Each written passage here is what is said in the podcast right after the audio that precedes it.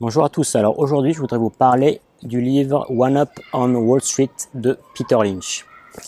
Euh, j'ai déjà fait une vidéo euh, sur un autre livre de Peter Lynch qui s'appelle euh, Beating the Street. Celui-là, il s'appelle One Up on Wall Street. En français, je crois que c'est Et si vous en saviez assez pour gagner en bourse. Alors ce livre, euh, c'est vraiment un de mes préférés sur la liste des 15 livres que je recommande en trading et investissement boursier, que vous pouvez télécharger gratuitement juste en dessous en cliquant sur le lien. Euh, c'est vraiment un de mes livres préférés. Alors faut savoir que Peter Lynch, si vous le connaissez pas, euh, c'est un gérant de fonds américain euh, dans les années 80-90 euh, qui a géré un des plus grands, si ce n'est le plus grand fonds américain qui s'appelle Magellan, donc américain et mondial, hein, puisque aux États-Unis ils font les choses en grand. donc le fonds Magellan de Fidelity Investments.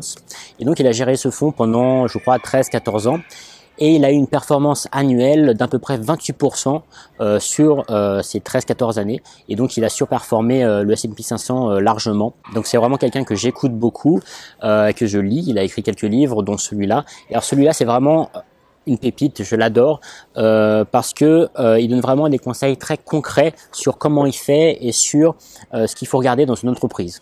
Autant son livre précédent, enfin en tout cas le livre qui s'appelle Beating the Street, il était il était intéressant, mais peut-être un peu vague, un peu plus euh, dans la, littérature, etc., euh, sur ce qu'il faut regarder dans les entreprises globalement, mais euh, il n'était pas super précis. Là, c'est vraiment vraiment une grosse précision. Il dit clairement ce qu'il faut regarder en termes techniques. Alors, c'est pas non plus de la technique très poussée non plus, mais il dit vraiment ce qu'il faut regarder.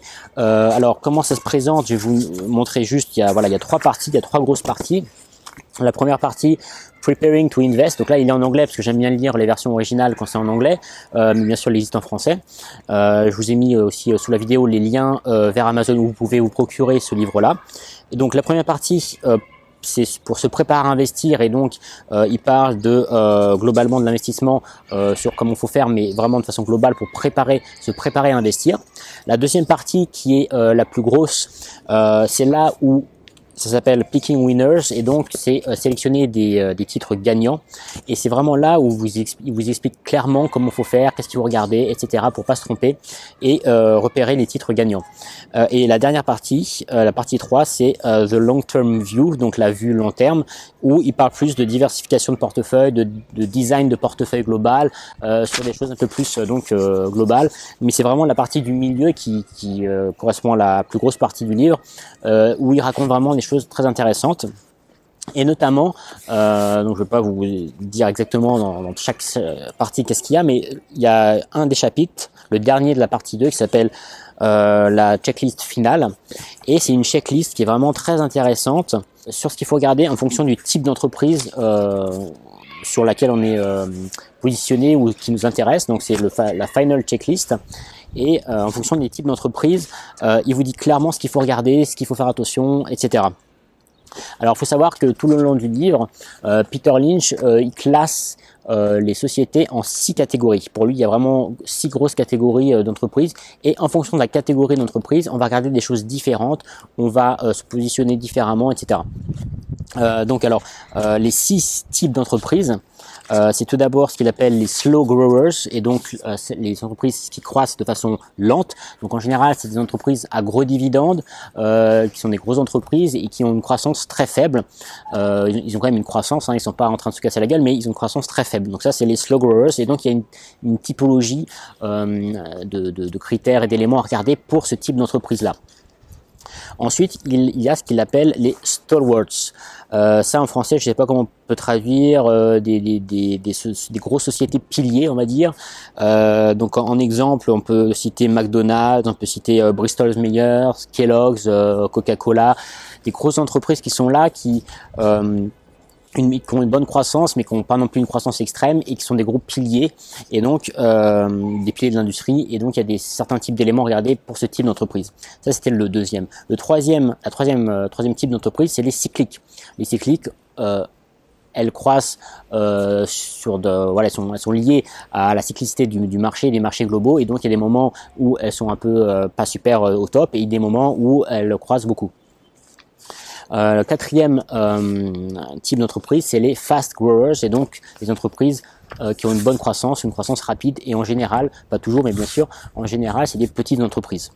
Le cinquième, euh, cinquième typologie d'entreprise dont il parle, c'est les turnarounds. Turnarounds, euh, comment on pourrait traduire, c'est, euh, on va dire que c'est entreprises, des bonnes entreprises qui vont mal, et qui sont vraiment euh, vendues, vendues, vendues parce que euh, elles sont dans une mauvaise passe, mais fondamentalement sur le long terme elles ont de, bonnes perspectives. Et donc les turnarounds, c'est en gros, euh, en gros, pour faire simple, c'est acheter euh, en bas quand elles sont démolies par tout le monde et on les achète à petit, à petit prix, on va dire, pour pas cher, parce que sur le long terme, au final, elles ont des bons fondamentaux, il y a un nouveau, nouveau management qui se met en place, etc.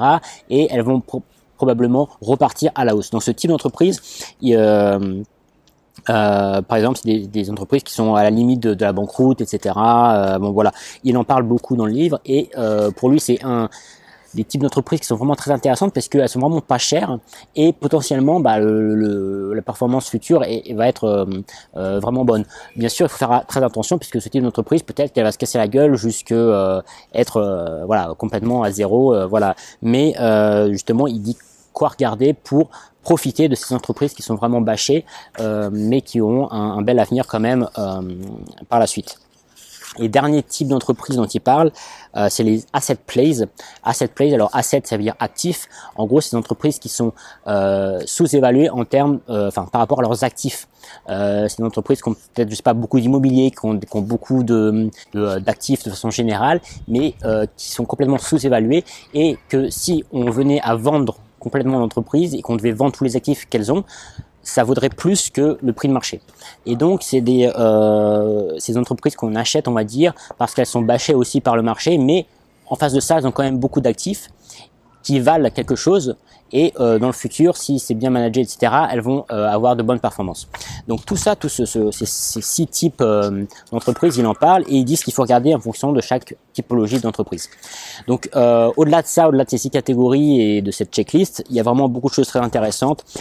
Il parle de, de la part d'institutionnel dans, dans le dans le capital de l'entreprise, si c'est bien ou pas bien. Il parle des buybacks, donc c'est quand l'entreprise rachète ses propres titres. Euh, voilà, il, il parle de, plein de choses très concrètes et c'est vraiment très intéressant et c'est vraiment par rapport à, à l'autre livre de, de, Peter Lynch, encore une fois, si vous si vous devez en lire qu'un, euh, lisez plutôt celui-là parce que vraiment il y a des euh, il y a des pépites, euh, enfin c'est vraiment euh, très intéressant. Il dit concrètement euh, ce qu'il faut faire pour pouvoir sélectionner les titres gagnants. Donc voilà, encore une fois, je vous ai mis juste en dessous de la vidéo le lien vers le guide gratuit sur les 15 livres que je recommande en trading et investissement. Et je vous ai mis aussi les liens vers les versions françaises et anglaises de One Up on Wall Street. Voilà, si vous avez aimé cette vidéo, n'oubliez pas de la liker et de vous abonner à la chaîne Marc Munier.